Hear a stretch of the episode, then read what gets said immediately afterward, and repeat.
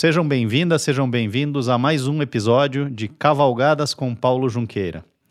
Paulo Junqueira é um apaixonado por cavalos e cavalgadas desde a sua infância. Fundou a empresa Cavalgadas Brasil há 20 anos, uma empresa que traz estrangeiros para cavalgar no Brasil e leva brasileiros para cavalgar no exterior. E é o apresentador desse podcast.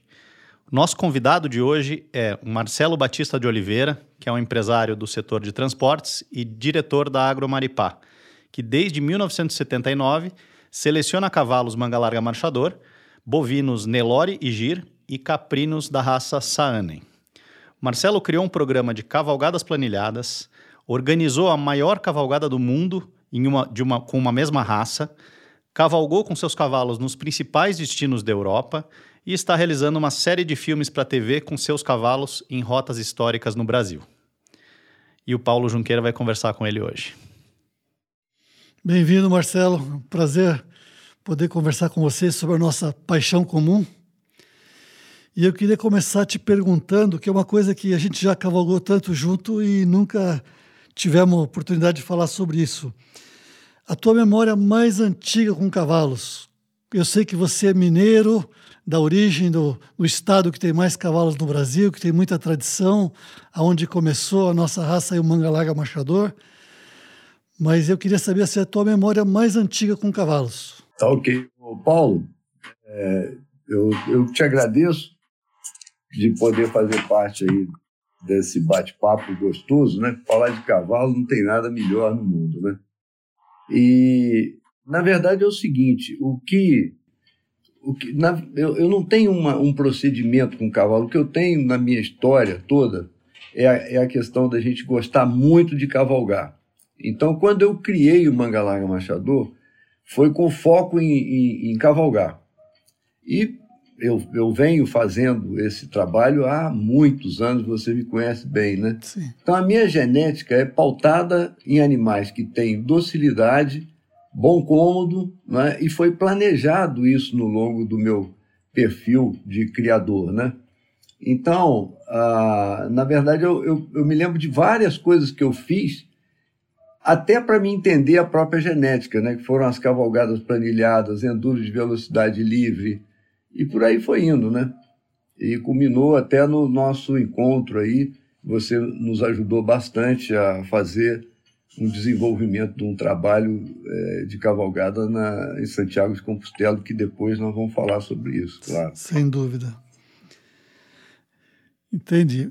Você, é, cavalgadas e família, salvo engano, você conheceu a Sofia, sua esposa, numa cavalgada? Fala um pouquinho sobre isso. Ah, legal, uma boa lembrança aí. Eu, eu tinha me separado né, da minha primeira esposa, e, assim, nas minhas andanças, buscando uma fazenda, né, para porque o meu grande sonho era montar uma, uma fazenda, como eu fiz lá em Juara, lá no Mato Grosso, né? Então apareceu uma oportunidade, eu não sei se você se lembra, de uma revista chamada Ipos, né? Sim, sim. Da qual tinha um primo dela que fazia enduro, verdes, verdes eventos, né? E nós ficamos muito, muito amigos. E ele virou para mim e falou assim: Olha, a Sofia ela montou um plano de fazer cavalgada no Pantanal e trazendo pessoas de fora. E a Ipos vai é, fazer essa história acontecer, ou seja, vai, ela quer botar isso na revista. Né? A própria Ipos queria desenvolver isso. Então, ele vira para mim e fala: se você não poderia ser um cobaia meu, eu falei: o maior prazer ser cobaia seu nisso aí, né? Eu vou com o maior prazer. E aí foi onde eu tive contato com o Pantanal, com o cavalo pantaneiro, que na verdade não era bem um cavalo pantaneiro, porque é, agora eles voltaram de novo a criar o cavalo pantaneiro, mas na fazenda da Sofia era um quarto de milha, mas adaptadíssimo à tradição é, pantaneira, porque os cascos eram ótimos, né? viviam no, no atoleiro, viviam no barro, né? E eu pude então fazer essa cavalgada lá pela Ipos, dei meu diagnóstico lá, falei que o pessoal ia amar quando viesse ao Brasil e fizesse a visitação ao Pantanal, que seria muito bom. Né? E, de fato, a, a Sofia continuou fazendo essas cavalgadas por mais dois, três anos. E aí, quando o Brasil começa a ter muito assalto, começa a ter muito problema, infelizmente, né, sofremos todos. Né? As pessoas começaram a recusar vir ao Brasil e, infelizmente, para a Sofia e felizmente para mim, porque eu acabei casando com a Sofia, trouxe ela para o meu ninho, né? E, e, nós dois hoje fazemos as nossas cavalgadas, né? Então não, não preciso vender as cavalgadas fora. Tá certo. Então o cavalo uniu vocês, isso é muito bom. É, a Sofia é pessoa especial aí do cavalo, né? E foi bom.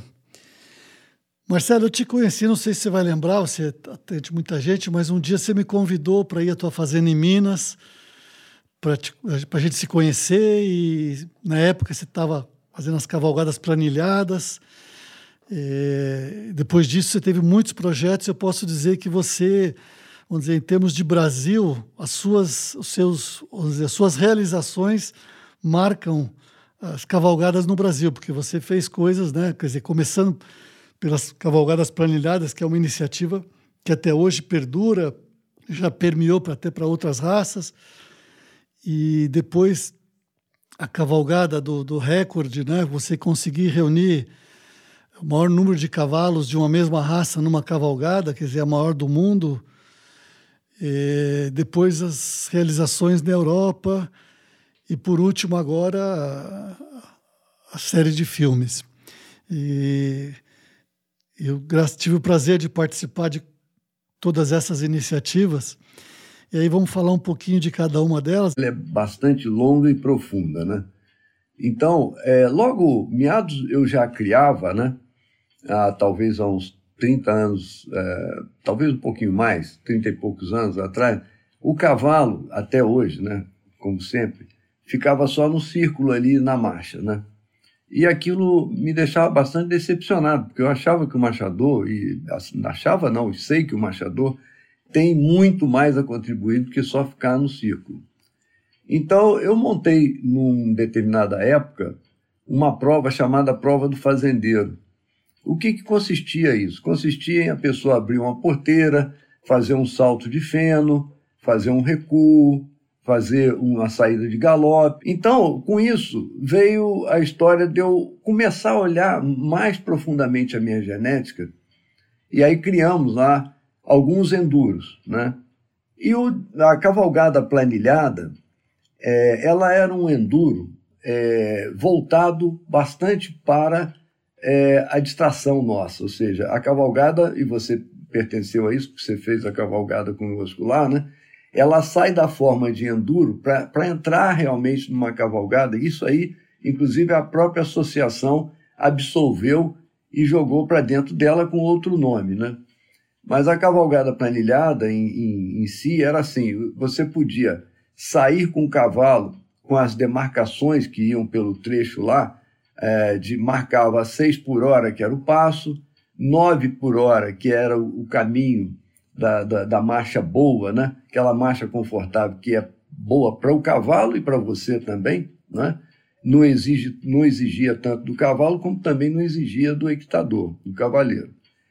E dentro desse programa tinha as variações de velocidade para exatamente é, ir batendo nas pessoas, nos competidores. Ou seja, se aumentava a velocidade para 12 km por hora, chegamos a fazer velocidade de 21 por hora, chegamos a ter galope livre, né? Tudo isso com um tempo determinado, ou seja, a prova é, inicialmente era de 20 quilômetros, teve algumas, as iniciais foram de 40 quilômetros, depois viraram 20 quilômetros, e aí nós fomos mudando de acordo com o tempero e, e da pesquisa que a gente fazia com os criadores que estavam entrando. Então, a cavalgada planilhada, ela serviu muito da gente olhar a nossa genética, porque eu coloquei como ponto básico o, o a questão do, do animal é, se restabelecer mais rapidamente. Ou seja, quando parava num vet check, você testava se o animal voltava o coração dele é, no momento atual do cavalo, quer dizer, que ele, o que ele teria que bater, né? É, seria o best condition. E nisso eu pude ver que a minha tropa tinha um favoritimento a respeito, era favorito nisso aí. porque ela, ela baixava rápido. É, mas eu não sei se por conta de eu treinar mais ou se por conta da qualidade do cavalo. Né? Porque logo em seguida vieram outros competidores e também a gente igualava. Então eu entendi que o manga larga machador era um cavalo para isso aí. Depois entrei na, na, na, nas cavalgadas, é, que aí já não era cavalgada, era enduro de velocidade livre. Né? Eu não cheguei a fazer o enduro de 120 ou 160 quilômetros no cavalo, mas eu sei que teve cavalo machador que fez. Mas eu fiz de 60 quilômetros. Mas assim, eu fiz porque eu montei, eu fui atrás. Mas eu já estava passando na era, aí para os 40 e poucos anos, eu já achava que aquilo ali não era muito para mim, embora né, aquela paixão de querer fazer tudo sempre em, em cima do cavalo, mas exigia que eu tivesse um bom preparo e o cavalo também. Então, eu fui um pouco parando com isso daí. Vamos falar então da Europa. E eu me lembro, você estava perto dos 60 anos, perto dos 30 anos de criação. Um dia você me chamou, falou: Paulo, eu quero, eu estou com os cavalos indo para a Europa. Você mandou seus cavalos para um projeto vitrine, que chama, né, um projeto de promoção da associação na Europa. E você falou: eu quero fazer um, cavalgadas e a primeira delas no caminho de Santiago Compostela, que é realmente um destino para para um, vamos dizer, um evento desse, uma data marcante, é, eu digo, é, é, uma rota com mil anos de história, né? É uma rota de, de onde a gente sente um, um, um diferencial ao percorrer essa rota. Você sabe, eu percorri ela também. E aí organizamos, tive o prazer de te receber lá na Espanha, cavalgamos um, um pouquinho juntos no começo, né? E, eu queria te perguntar o que, que te motivou, quer dizer, eu sei que você estava com os cavalos que você tinha mandado para a Europa, a fazer essas cavalgadas na Europa. Qual foi a razão de fazer com seus cavalos? Eu acho que isso é uma coisa inédita, não tem nenhum brasileiro na era atual né, que, é, que fez isso, de poder cavalgar com seus cavalos, a sua raça, nos destinos da Europa. O que, que te motivou? Da onde veio essa, essa, essa ideia? Bom, a, a pergunta é, é ótima. Primeiro, você foi uma grande motivação para mim, né? Porque ao falar com você sobre esse desafio, né, de cavalgar no caminho santo, né, você foi o primeiro a falar, eu já fiz, eu sei. Eu falei, gente, eu estou falando com o cara certo, né?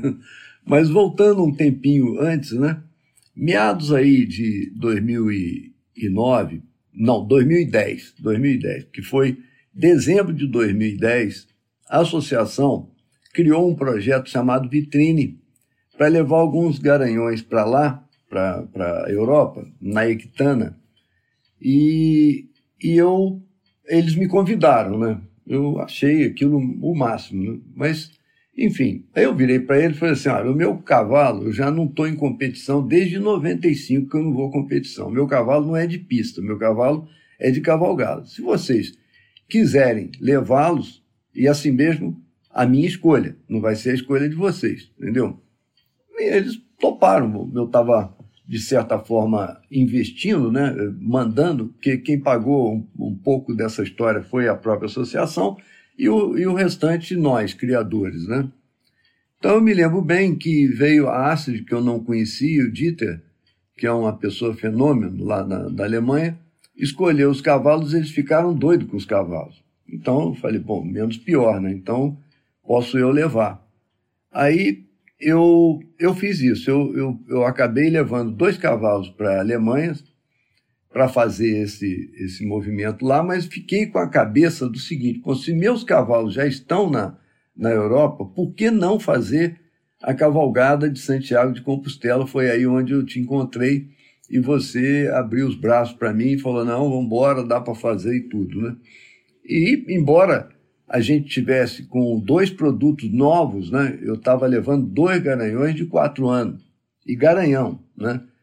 E para fazer essa, essa saída lá, quer dizer, o, o garanhão me sai aqui em dezembro do Brasil, me lembro bem disso, um calor absurdo e vai para a Europa já entrando no frio absurdo, né? É. Entende? Quer dizer, um contraste aí, né? E aí ele vai para Equitana em março. E sai em maio para nós irmos para Santiago de Compostela. Todo mundo né, ficou assim, né? Será que vai dar certo? Será que esses cavalos vão, vão acompanhar e não vai e tal? Além de ser mil quilômetros, né? Para até, até a Espanha. E aí você deu a ideia da gente levar o, o Sérgio, né? Isso. E, e, bom, ele ficou lá, ele estava um pouquinho entrevado, ele não podia montar, mas ele, ele ficou, acompanhou os cavalos, né? E aí é, esses cavalos chegaram depois de mil quilômetros e nós dois, eu e você, Paulo, fomos nos encontrar lá na metade do caminho. Eu, eu não podia fazer todo o caminho de Santiago de Compostela, embora eu queria, queria muito, mas eu fiz só 300 quilômetros, que foi na Galícia. Isso. Né? E aquilo foi o máximo, né? Eu, eu acabei que era para ir com um amigo, o amigo havia escolhido um dos cavalos, eu iria no Patec, né? E esse amigo, no final, não pôde ir, e a Sofia acabou me acompanhando. Então, os primeiros passos lá eu fiz sozinho. Depois a Sofia foi e me acompanhou, que foi ótimo, né? Por a gente ficar sozinho lá também não ia ser legal.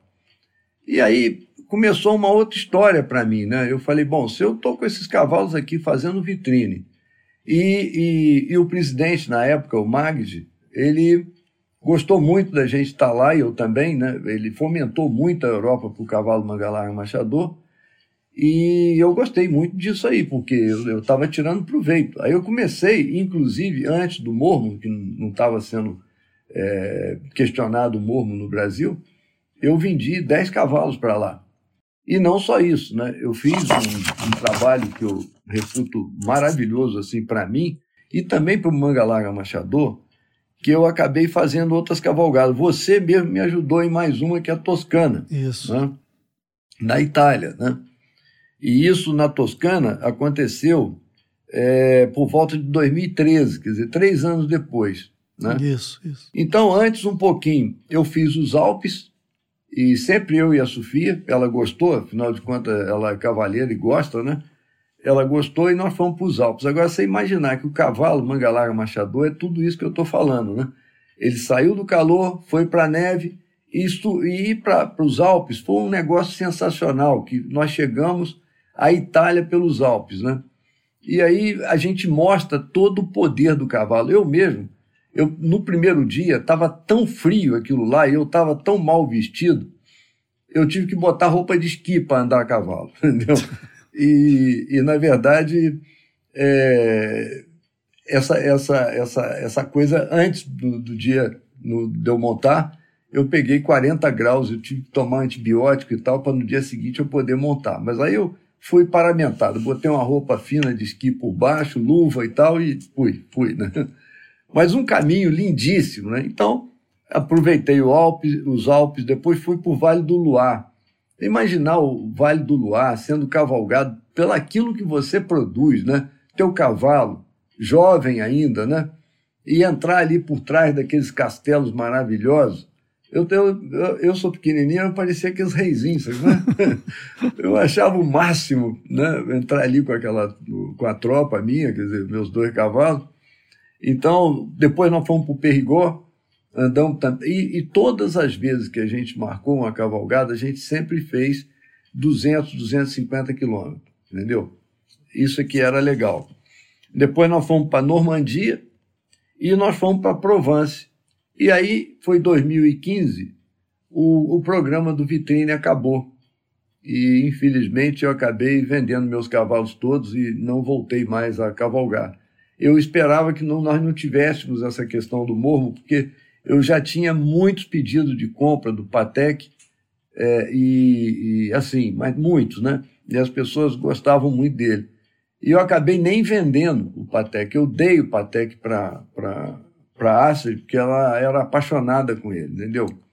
E aí eu pensei que eu poderia ir levando mais cavalos meus quando veio o mormo e que agora atrapalhou para todo mundo que cria, né? Quem, quem, queria vender, quer dizer, o Magde abriu um espaço maravilhoso na Europa e nós ficamos tolhidos. Eu me lembro que a, a Astrid me mostrou uma lista com 99 compradores para o Mangalar Machador, entendeu?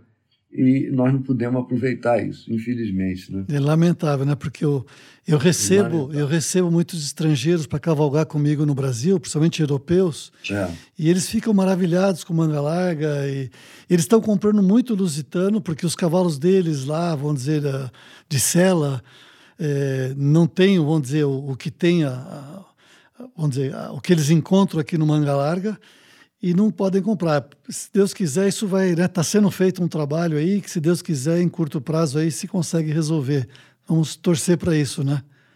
É, eu tenho sete anos que eu estou batendo no mapa, já fui a vários ministros, entendeu? Três ministros diferentes, e nós não conseguimos nada. Mas nós conseguimos sempre mostrar a eles que eles estão no caminho errado, né? Isso já é bom.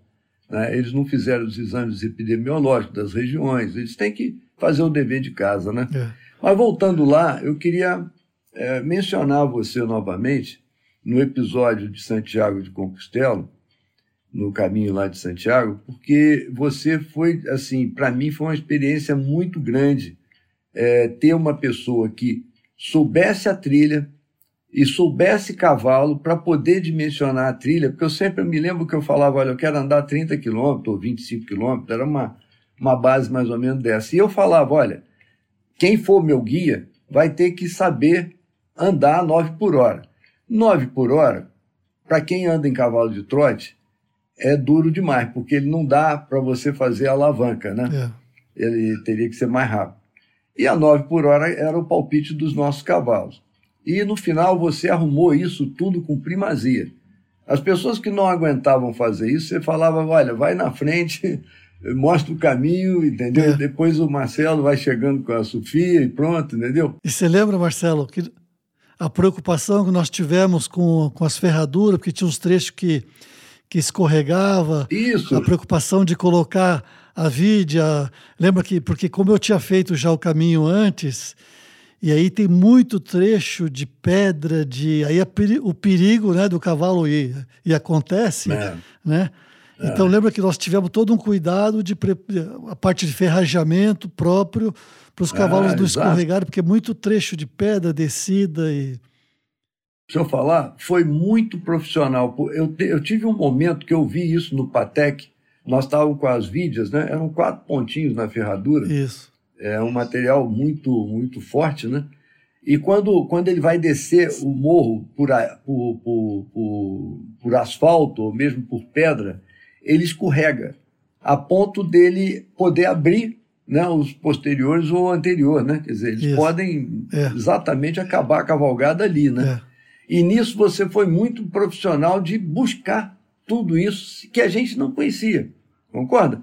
Então, os pontos de parada, que foi extremamente importante. O Aurélio de Tágua, que, nossa, uma maravilha de guia, né? E ele não era nenhum guia tradicional. Você achou o cara É. e, e- ele acabou fazendo para nós. Ele fazia uma que outra, É. uma por ano, não sei, né? Uma pessoa encantadora. tive um trato assim de rei, né? Eu achei o máximo. Nós conseguimos levar a fotógrafa, que, que é a Paula Paulo da da Silva, Silva, quer dizer, né?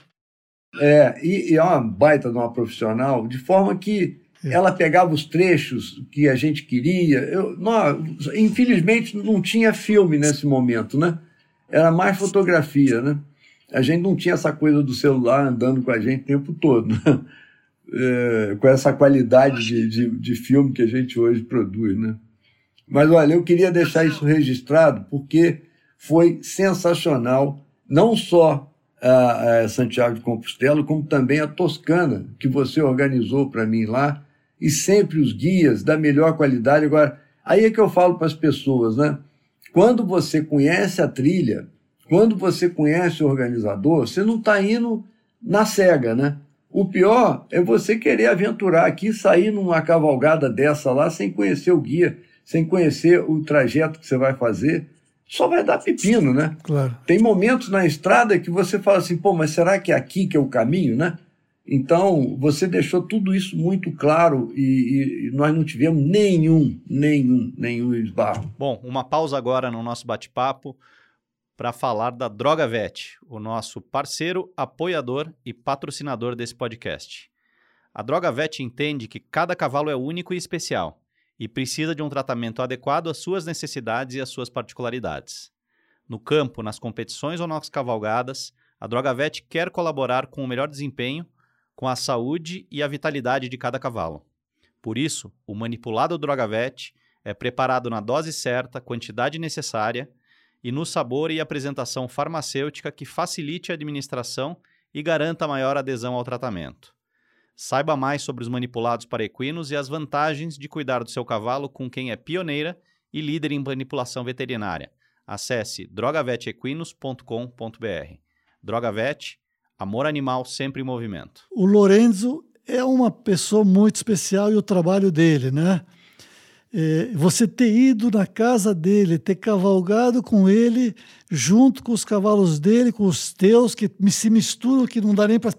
Tem hora que, olhando as fotos assim, né? Eu estou com o seu livro aqui, né? esse livro maravilhoso que você editou. Verdade. Vendo as fotos, você com ele, com os teus cavalos e os dele, são é, é, parece uma coisa só e, e ele o, o, que ele fez eu já assisti show dele tive com ele eu estive lá é, na Provence, ali no, no, no, na Camargue, né? Então, isso acho que é um feito também que para o Brasil é, é uma coisa que marca, né? Quer dizer, um brasileiro levou o cavalo brasileiro cavalgar junto com o maior showman do mundo de cavalos, né? Mas um passo atrás, né? Ele veio ao Brasil, ele tinha muita vontade, ele veio com a Patrícia Opique aqui, visitar o Brasil, porque eles tinham ideia de. Ele, né, pessoalmente, tinha ideia de fazer o show dele aqui. Tudo isso o Mormo atrapalhou também, né? Mas ele veio. Ao vir ao Brasil, a, a Patrícia o convidou para ir na, no Maripá. E eu conheci ele no Maripá, aqui em Jaguariúna. E certamente nós cavalgamos aquele dia, ele almoçou, cavalgamos, ele até cavalgou no fole. E ele ficou assim maravilhado com, com o Machador, até brincou que ele poderia fazer um show conosco lá com o Mangalar Machador. Bom, aquilo me animou muito, né? E ele voltou a ligar para nós querendo vir conhecer é, a nossa tropa direito, né? Ele havia passado um dia só. Aí ele veio com a esposa dele ficou aqui uma semana comigo. Então, é, ele ficou em São Paulo, e depois nós fomos para Minas, onde eu fofei o bumbum dele, né? nós cavalcamos aí algo mais de 300 quilômetros aí em pedaços, né? Então ele ficou maravilhado. Ele falou: Poxa, um cavalo que tem essa comodidade para andar, para as pessoas aposentadas na Europa e tal. Ele ficou bastante entusiasmado e, inclusive, chegou a desenhar um, um show para que a gente pudesse fazer com os cavalos maripá. Só que isso ia ficar bastante caro. E eu falei para ele: olha, eu, eu, não, eu não faço a mesma eh, coisa que você faz. Você está aí, você tem um público que te vai atrás, você pode ganhar dinheiro com isso. Eu não, eu não. Eu, meu negócio, meu, meu trabalho é outro. Se eu puder mostrar só o meu cavalo, já está bom. Bom, aí ele me faz esse convite e eu fui a Provence. O que eu fiquei mais maravilhado com isso é o seguinte, que ele não podia ficar muito com a gente, mas ele queria cavalgar conosco, né? ele levou um, um, um cavalo lusitano, e o que mais fiquei fascinado é que ele passou dois dias e no último dia ele fez um almoço para nós lá e fez uma, uma coisa tão bacana com a mãe dele e tal, e me mostrou o ambiente de treinamento dele. Né? Eu nunca vi uma pessoa assim, ele faz todo o serviço de lá. Ele e a mulher dele é que tratam os cavalos, é que dão a comida, é que plantam, é, para alimentar os cavalos. É impressionante o que esse cara trabalha. E faz o trabalho dele de doma à noite. Né? Até para ter uma mística aí que até para o povo não ver ele fazendo esses trabalhos. Mas enfim. Ele então, eu virei para ele e falei assim: olha, o, o, Lourenço, eu queria muito tirar uma fotografia com os seus cavalos, com as suas éguas, né? E eu estava no Patek, que é um cavalo inteiro. E o Patek ficou enlouquecido com a mulherada dele, né? Eu achei aquilo o máximo, porque deu um visual muito bom, as éguas provocando o meu cavalo ali, eu com ele e tal. E depois ele fez, eu tenho vídeo disso também, ele pegou as éguas castanha dele, que são sensacionais, e ele montou o Patek e fez o Patek um show que ele falou que gostaria de fazer junto com as outras com as outras éguas minhas daqui de casa, né? Só que não fizemos porque é muito caro. Mas foi um negócio muito bacana. ele poder estar aqui. Eu vou destacar... E depois teve um outro, né? Que a gente fala nesse mundo do cavalo, das estrelas, né? Só, só um minutinho, Marcelo. Eu só queria destacar aqui, para quem está nos ouvindo e nos vendo, que eu vou. Porque tem gente que. O, o Lorenzo é muito conhecido, mas para quem não conhece, eu vou colocar aqui um link dele, porque é o maior showman de cavalos do mundo. Eu tive a oportunidade de ver vários, o Marcelo também com certeza, ele vai falar de um outro agora mas é, o Lorenzo é o maior showman do mundo de cavalos e vale a pena conhecer o trabalho dele. Quem vê se impressiona, é jovem e como o Marcelo falou, ele está lá num lugar é, aonde ele mora, onde ele faz isso, é numa, numa vila praticamente, Saint-Marie, eu nem sei por o nome, é Saint-Marie de la Mer, se não me engano. Então eu só queria fazer esse destaque, Marcelo, e aí vamos falar do espanhol, né? Isso. É, mas fez bem você colocar isso, porque de, depois veio outro chamado é, Serra, que também veio à minha casa e veio cavalgar conosco aqui, mas esse eu conheci lá na, na Equitana e ele também gostou muito dos cavalos, queria conhecer os cavalos. Então ele veio cá e até depois fez uma cavalgada comigo. Nós estávamos na Nacional, eu chamei ele para vir ver uma Nacional mas eu programei uma cavalgada com ele em Tiradentes e, e, e Ouro Preto, entendeu? Então, ele cavalgou comigo, nós fizemos um vídeo nós, nós eu vi, desses episódios, né? E isso é muito bom, porque o, a Europa, esse pessoal, vai levando para o mundo, e esses caras não falam com pouca gente, né? Eles falam com muita gente. No final, eu estava vendo a última participação minha, que era só nosso cavalo Maripá, veio um pessoal da Espanha pedir que a gente fizesse lá um, um, um show noturno. Eu falei, não, nós não mexemos com isso e tal, né? Ele falou, não, mas vocês têm que fazer esse hop top show aqui na Espanha, igual todo mundo faz. Eu falei, não, nós, nós não, nós não vamos, agradecer muitíssimo e tal, e, e acabamos não indo.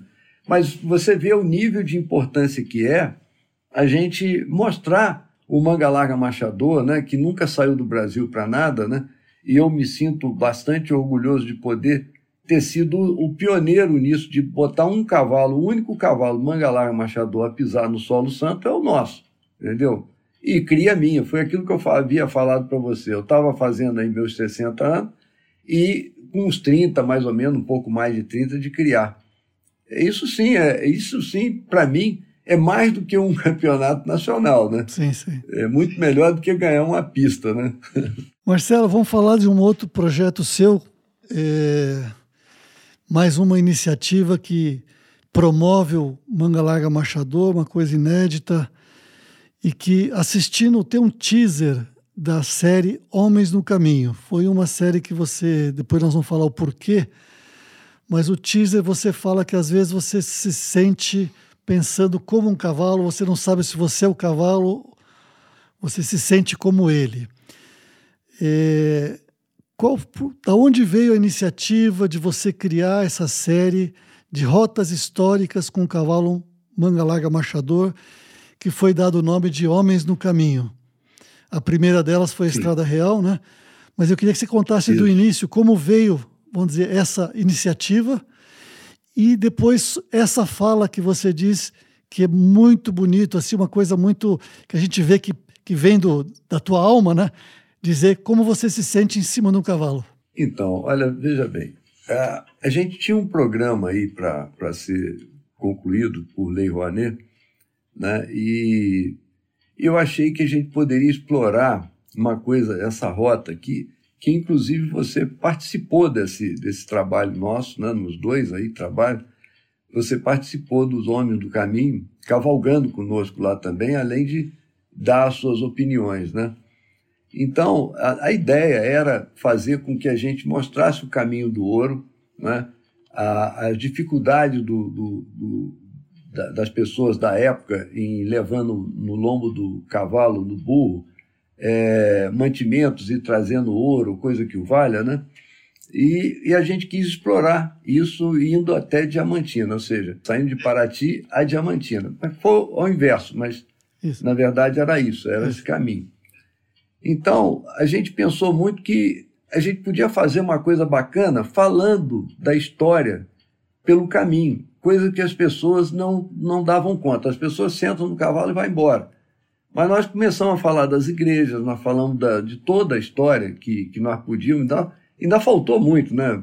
Sim. No meio do caminho, faltou muita história, é muita coisa, né? Sim. Esse Brasilzão é muita coisa. Mas é, é muito bacana você explorar isso potencializando o cavalo. E quando eu digo que quando você monta e que você tá com o cavalo, você tem que ser meio cavalo, entendeu? Por quê? Porque você tem que saber tudo aquilo que ele quer, que ele gosta, entendeu? Se ele está incomodado, se ele não está. É um, é um ser vivo que você está em cima e, e botando peso, entendeu? Então, quanto mais você é agradável ao animal, mais ele te retribui. Aquele cara que monta muito pesado e que e bate aqui, bate ali, e não sabe o que quer do cavalo, e não sabe como fazer com que o cavalo vá, é muito ruim. Então, a pessoa, quando ela se transforma num cavalo, é um, é um todo, né? Aí você vai fazer um trabalho assim, maravilhoso, porque os dois estão na mesma sintonia, entende? Você está andando, o animal bota uma orelha, presta atenção, você deixa ele olhar, né? Se o animal faz um refugo, você não bate nele, deixa ele refugar porque ele não gostou, ele viu uma coisa que ele não gostou. Você deve se lembrar lá em Santiago de Compostela que o Patek, ao ver uma mula, que nunca mais eu me esqueço, a mula Praline, Yeah. de um, de um viajante, né? a mula toda paramentada, toda linda, com os negocinhos na, na, na crina, essa coisa toda, né? A hora que o Patek viu aquilo, ele deu uma volta de 360 graus comigo e quase arrancou uma ferradura, se é que não arrancou, não me lembro, foi um negócio muito... Quase eu caí, né? Sim. Depois ele passou metade do caminho, qualquer coisa que ele via, ele pensava que era para ali, ele já queria assustar, entendeu? Então, nós acalmamos ele, levamos ele perto da mula, né? tiramos algumas fotos, ele bufando perto da, da mula. Mas é isso, eu acho que o cavalo, quando você quer cavalgar e que quer realmente fazer uma coisa legal, você tem que ser um cavalo. É isso mesmo, concordo. Marcelo, é, bom, só nós estamos falando da série. é, essa série foram três, é, na Estrada Real foram três, veiculadas no canal Futura e no canal Rural, né? A da Estrada Real. Tem uma segunda etapa, vamos dizer, uma segunda série que é a Rota dos Tropeiros, que ainda vai, vai ser lançada, né? que então você vamos dizer mostrou com seus cavalos vamos dizer na Estrada Real estados de Minas, São Paulo e Rio de Janeiro. Na próxima série que já está gravada ainda não foi ao ar, estado do Paraná, Santa Catarina e Rio Grande do Sul, que é a Rota dos Tropeiros. Isso. E, e tem mais pela frente, né? A ideia é continuar, se Deus quiser, né? Veja, então, aí, aí para aí, porque essa rota dos tropeiros, ela não está acabada. Ela tem um, um ponto acima para fazer. Por, quê? Por que isso, né? Eu estava falando para o pessoal, a gente tem que pegar o que nós não pegamos lá em Ouro Preto, deixamos passar algumas coisas, eu não queria deixar passar é, no caminho dos tropeiros. O que é? É, é ver a vida do, do, do sulista, né? ele domando os animais dele, ou seja, burro, ou seja, o, o crioulo, coisa que o valha, tentar entrar mais na história, né? E nós não conseguimos. Nós fizemos um meio trabalho, você fez uma orientação muito bacana aí, e nós saímos para uma fazenda muito bacana, o pessoal nos atendeu muito bem, né? Ficamos na, na região próxima à sua ali, e foi muito bom. Na subida, já faltou algum, algum é, incrementozinho, mas foi muito bom também. Mas nós esperamos fazer uma nova etapa, e nós precisamos falar sobre isso, né? Nós precisamos fazer uma nova etapa para então é, evoluir mais o trabalho dos, dos tropeiros, porque acaba que a gente conversa um pouco com, com pessoas sobre o tropeiro, mas mostra pouco o tropeiro, entendeu? E existe, essas pessoas estão lá. Sim. Só não vem mais para o Rio trazer mercadoria ou buscar mercadoria, né? Mas a gente queria mesmo fazer alguma coisa assim. Aprofundar. E ainda está no, tá no planejamento. Mas esse, esses primeiros episódios, da qual você participou, eles já estão querendo aprontar lá, já estar tá pronto e tal. Mas eu acho que ainda falta. Eu tenho falado com os organizadores lá para poder segurar um pouco para a gente acabar isso com uma qualidade melhor, assim, de, Não, não do vídeo, do filme, dos cavalos, não, mas é a qualidade melhor do tempero da conversa, entendeu? Do, do, do tropeiro. Entendi. Entende? Marcelo, é, pulando um pouco de assunto, você sabe que é, eu, eu fiz vários safaris a cavalo na África e esse ano eu vou fazer um que, que é marcante, eu vou fazer no Quênia. É, em setembro eu estou indo fazer a grande migração no Quênia. Eu sei que você e a Sofia fizeram um safari no, no, no na África, né? Acho que foi em Botsuana, né? Eu é, Mas nós fizemos no Quênia também. No Quênia. E tem gente, eh, vamos dizer, infelizmente, é claro, não é todo mundo tem essa oportunidade, tem essa. Mas eu acho que é uma coisa muito interessante a cultura que eles têm lá, você cavalgar no meio daquelas savanas. É, tem uma raça lá, não sei qual que você montou, eu até estava lendo esse fim de semana, a raça principal deles lá, da, que chama Boer Perde, é um cavalo que marcha, até eu, tô com, eu tenho um, um livro da, da associação, você vendo eles, parece o, o passo peruano, a maneira como eles estão alçando as mãos e os pés. E eu, eu sou fã da, da, vamos dizer, da, da cultura do safari, né? E os cuidados que eles têm, da equitação. E, e como eu, a primeira vez que eu fui para fazer um safari, eu voltei muito entusiasmado, né? E comecei a divulgar muito. Achei que era uma coisa que quem poderia fazer, vamos dizer, todo brasileiro que, que quer fazer uma viagem fora devia fazer, porque é uma coisa muito interessante. Mas eu vi que eh, não tem muita gente que faz, né? Por várias razões, algumas razões. E como você fez, eu sei que vocês gostaram, foi a Cristine que, né, que organizou pudesse falar um pouquinho da experiência de vocês com os safaris a cavalo na África. Tá, é, é bacana. Isso aí é, é uma coisa que foi fantástico, né? A primeira experiência minha foi na Índia. Né? Nós fizemos 300 quilômetros lá no Rajastão.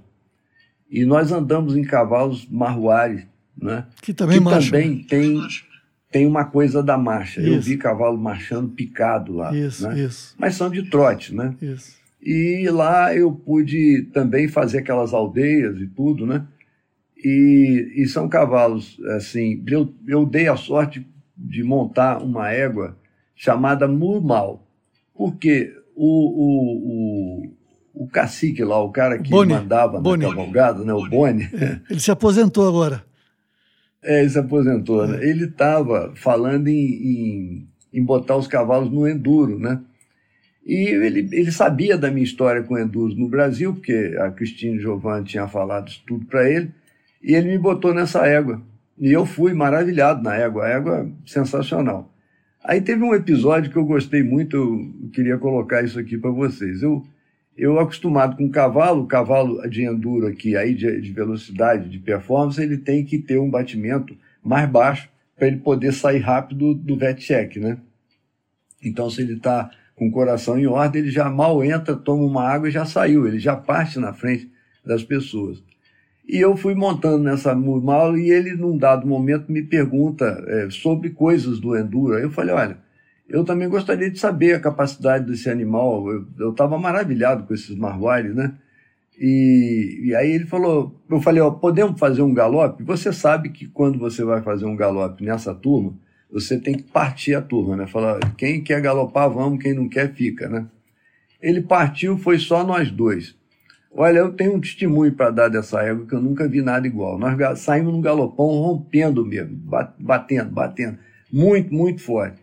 Lá na frente, com um quilômetro talvez, eu comecei a fazer é, meia parada para ela parar e ela parou fácil.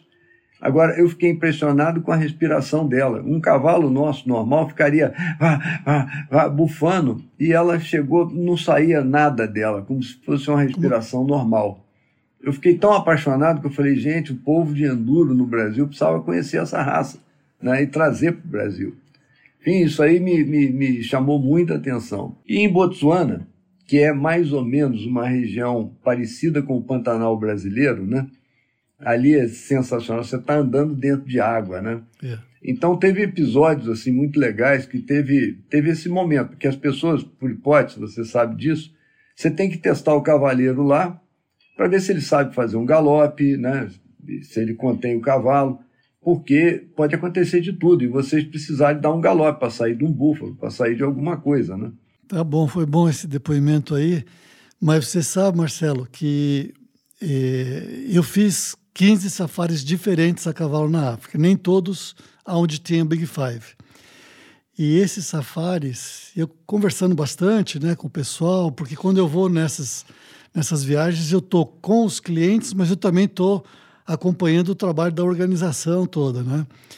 Existe uma associação dos guias na África, o treinamento, o nível de treinamento, os testes, é bem complexo, é bem é, é uma coisa que, que acho que um policial, no, vamos dizer, é nível é, para você ter uma ideia, conforme o nível, o, o guia para poder ir aonde tem os animais Big Five, que é como você falou que tem um leão, é, o treinamento deles, por exemplo, é acertar no cérebro do animal, não é só dar um tiro em qualquer lugar do animal.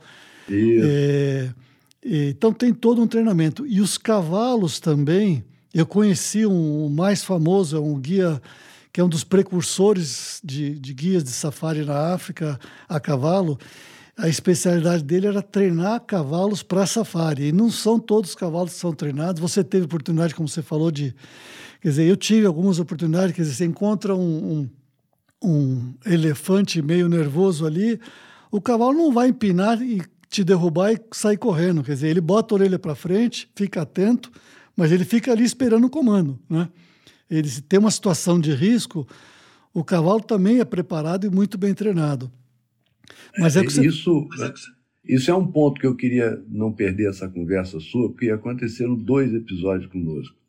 Nós chegamos por trás de, de, um, de, um, de elefanta enorme, ela estava comendo árvore, mas nós chegamos a 10 metros dele ali e o guia é, vendo contra o vento, porque uh, o elefante ele não enxerga muito, né? mas é o bicho que é mais predador, ele ataca, ele vai em cima. Né? E eu fiquei impressionado com os cavalos. Os cavalos foram e enfrentaram sem, sem ficar com medo, entendeu? É. E isso foi uma coisa muito boa. E teve um outro que a Sofia foi. Nós, nós demos uma parada num, num, num lugar, tinha, um, tinha uma árvore grande lá, e a Sofia quis fazer um pipi, uma parada, né? um pip stop, né? E a, eu fiquei segurando o cavalo dela e o meu. E de repente vem a Sofia falando: Ó, tá vindo um elefante aqui, entendeu? Aí o cara sai na frente ali e vinha um elefante pequeno, não era grande, né? E o cara era muito bem treinado, ele já foi com a arma, mas assim, ele bateu palma, ele assustou e foi embora. Tá aí, a sorte que nós conseguimos montar tudo direitinho, por quê? Porque os cavalos tinham treinamento, entendeu? É. Isso, aí outro, um outro episódio também que a gente viu Passamos uma mandada de búfalo, os caras falaram o seguinte: olha, deita em cima da cela e fica quieto e passa o cavalo normal, não se mexam, entendeu? Para não, não, não, mostrar que tinha gente em cima. Eu não sei da validade disso, mas o medo meu era tamanho que eu encostei em cima da cela e fiquei quieto e todo mundo ficou quieto. Então tem essas coisas que são de emoção, é para cavaleiro, entendeu? Como você bem disse, e buscar pessoas que realmente lidam bem com isso. Por isso que você vai na frente antes de aconselhar seus clientes, você chega na frente, olha a situação, experimenta. Eu acho que isso aí é uma vantagem para quem é cliente seu absurda, entendeu? Assim como a Cristina Jovan, quando nós a conhecemos, nós, nós já chegamos lá com o cavalo escolhido, entendeu? É, é outra história, é. entende? É, Marcelo, eu, eu no caso da África, já teve vários casos de pessoas, eu tenho que dizer, a pessoa pode inclusive saltar um metro e meio na hípica, mas se ele nunca fez uma, uma, uma saída na campo, galopou em curva, e morro, descida, atravessou banhado, não pode. Pode ser um cavaleiro, vamos dizer que ganhou prêmio em salto, a pessoa precisa ter a experiência de campo, né? E eu digo porque ele vai ser testado lá, onde tem Big Five, é claro, né? E, e, isso é muito importante. Mas eu quis aproveitar para ter essa, essa conversa, porque realmente é, a experiência, para quem quer, né, adrenalina, quem tem experiência, é, é, é bem interessante. Marcelo, nós, o papo tá bom, nós podíamos falar o dia inteiro aí, mas para encerrar, eu queria te, te pedir assim, o que que você é um homem de realizações, não só profissionais, né? Profissionais nem se fala, mas é, o que, que você tem ainda para em termos com cavalo, né? Em termos de cavalo, projeto para realizar. Você tem alguma coisa que você gostaria, alguma viagem, alguma coisa que você gostaria de fazer? Bom, é uma pergunta excelente essa sua. Eu, eu até tenho muita vontade de fazer mais coisas, né? Só o morro desimpedir, mas para ir para a Europa de novo, eu adoraria. Mas uma das coisas que mais está me pegando é que eu tentei por duas vezes fazer a maior cavalgada do mundo e não consegui fechar. A primeira foi em Ouro Preto, a, tentativa era mil cavalos, mas a, a, o Guinness não sabia, é, porque na época bastava você noticiar através de jornais que você fez a maior cavalgada do mundo, que isso aí acontecia, né? Mas é, nós não batemos o recorde. É, foi, foram mil cavalos, que era para bater o recorde, era o meu pedido, e tivemos 700 e pouco. O segundo, não. O segundo eu contatei, paguei o, o Guinness Book para processar a maior cavalgada do mundo numa única raça. Porque cavalgada, você tem cavalgada de 5 mil cavalos, é, mas aí é com mula, é com burro, é com, com tudo junto. Agora, de uma única raça, não tem. Aí eu tentei no sul de Minas abrir o caminho com o sul de Minas, porque, pô, se a raça vem dali, né? Sim. O sul de Minas deveria abraçar isso aí e nos ajudar. Enfim, tentei lá Caxambu para bater o recorde e, por conta de 30 cavalos e um pouquinho de desorganização na fila, nós ficamos fora do, do batimento do recorde. Então, essa é a única coisa que me baixa, a vontade de fazer o recorde acontecer mas eu não sei se eu estou mais disposto a isso, mas seria a minha, a minha vontade. Você me perguntou sobre o cavalo, para mim bater o recorde da maior cavalgada do mundo. Numa única raça ia ser muito legal. Mas, Marcelo, você pode dizer, eu acho que você pode dizer que você já tem esse recorde. Se não está no Guinness por uma questão, vamos dizer, burocrática ou técnica, você já tem esse recorde, né? Você já realizou isso, porque não tem, e eu acho que dificilmente vão superar essa marca. Quer dizer, seja 1570, né? não, 1970 cavalos de um. Não, como é que é? Mil... É, foram 1.600 era o recorde para a gente bater, né? Então foi 1.590. 1590. E nós batemos 1.570. Então... Faltaram 30 cavalos e os cavalos estavam lá em Caxambu. Algumas pessoas ficaram bêbadas, não saíram e tal. Entendeu? Um, um problema técnico lá que aconteceu, é. que infelizmente invalidou o nosso recorde. Mas eu entendo o que você fala, porque a, a maior cavalgada do mundo de uma única raça e todos com registro comprovados, o Guinness analisando tudo, né? Nós só não batemos o Guinness, é. só não batemos. Mas a maior cavalgada do mundo, ela realmente ela foi, ela aconteceu. É. Alguém mais quiser bater essa cavalgada tem que bater dentro da, da do limite técnico que, a, que, a, que o Guinness exige, né? É. Que dificilmente vai acontecer. Então você já tem o recorde. Bom. Marcelo, eu queria agradecer. Eu acho que você tem um, um legado aí que deixar para as tuas realizações e o que você ainda vai realizar. É, um objetivo nosso aqui desse podcast é, é inspirar as pessoas, né? motivar as pessoas. Então, isso, uma pessoa como você, com tantas realizações nessa área, com cavalos, com cavalgadas, já tem um, um legado, vamos dizer, para deixar e, e, e, realizado e a realizar. Então eu queria muito agradecer, eh, queria te qualquer momento aí eh, tiver oportunidade, eu tiver em São Paulo, Jaguariúna, eu quero te apresentar. A, tem uma é a maior empresa de manipulação veterinária, a Drogavet, que é nosso patrocinador aqui do, do podcast. Uma hora que tiver oportunidade, eles estão em, instalados em Jaguariúna, uma empresa que tem sede aqui em Curitiba e que é, realiza esse trabalho de manipulação veterinária que é muito válido, né? Então, agradeço, mas eu espero em breve a gente poder cavalgar junto de novo aí. Foi um prazer, muito obrigado. Beleza. O Paulo, eu que agradeço a oportunidade da gente estar falando, essas coisas são muito boas, porque a gente pode levar para o futuro, né? Isso. E a gente vê o que a gente de fato fez. Isso foi um papo tão gostoso, né? Porque a gente fica aqui lembrando as coisas que fizemos. Você e eu. Isso. Né? Ok, muito obrigado. E, e aqueles que estiverem ouvindo a gente aí, espero que gostem. E abraço aí a todos. Obrigado, Marcelo. Como disse o próprio Marcelo, você gostou do que ouviu? Curta, compartilhe, se inscreva no canal e com isso a gente encerra mais um episódio trazido a vocês pela Droga Vet.